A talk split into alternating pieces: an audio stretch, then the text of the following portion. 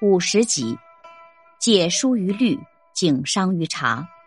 原文：害人之心不可有，防人之心不可无。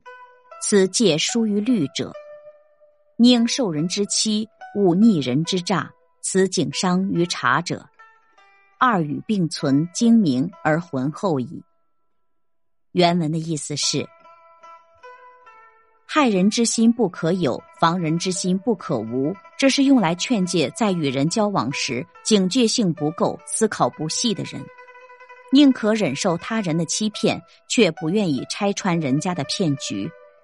这是用来劝诫那些警觉性过高、想得太细的人。一个人在和人相处时，能把上面两句话并存警戒。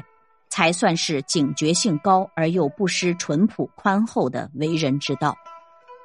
感悟：古人总结人生体验有很多耐人寻味的话，比如“害人之心不可有，防人之心不可无”这句话出处的《增广贤文》堪称大全。作者在这里提出了不同的看法：人之所以不能有害人之心，是因为害人，人家也会害你。以其人之道还治其人之身，还有一种人，由于心地非常坦荡，总觉得自己所言所行没有什么不可告人的，于是不分轻重，不看对象，结果为此反而受人以把柄。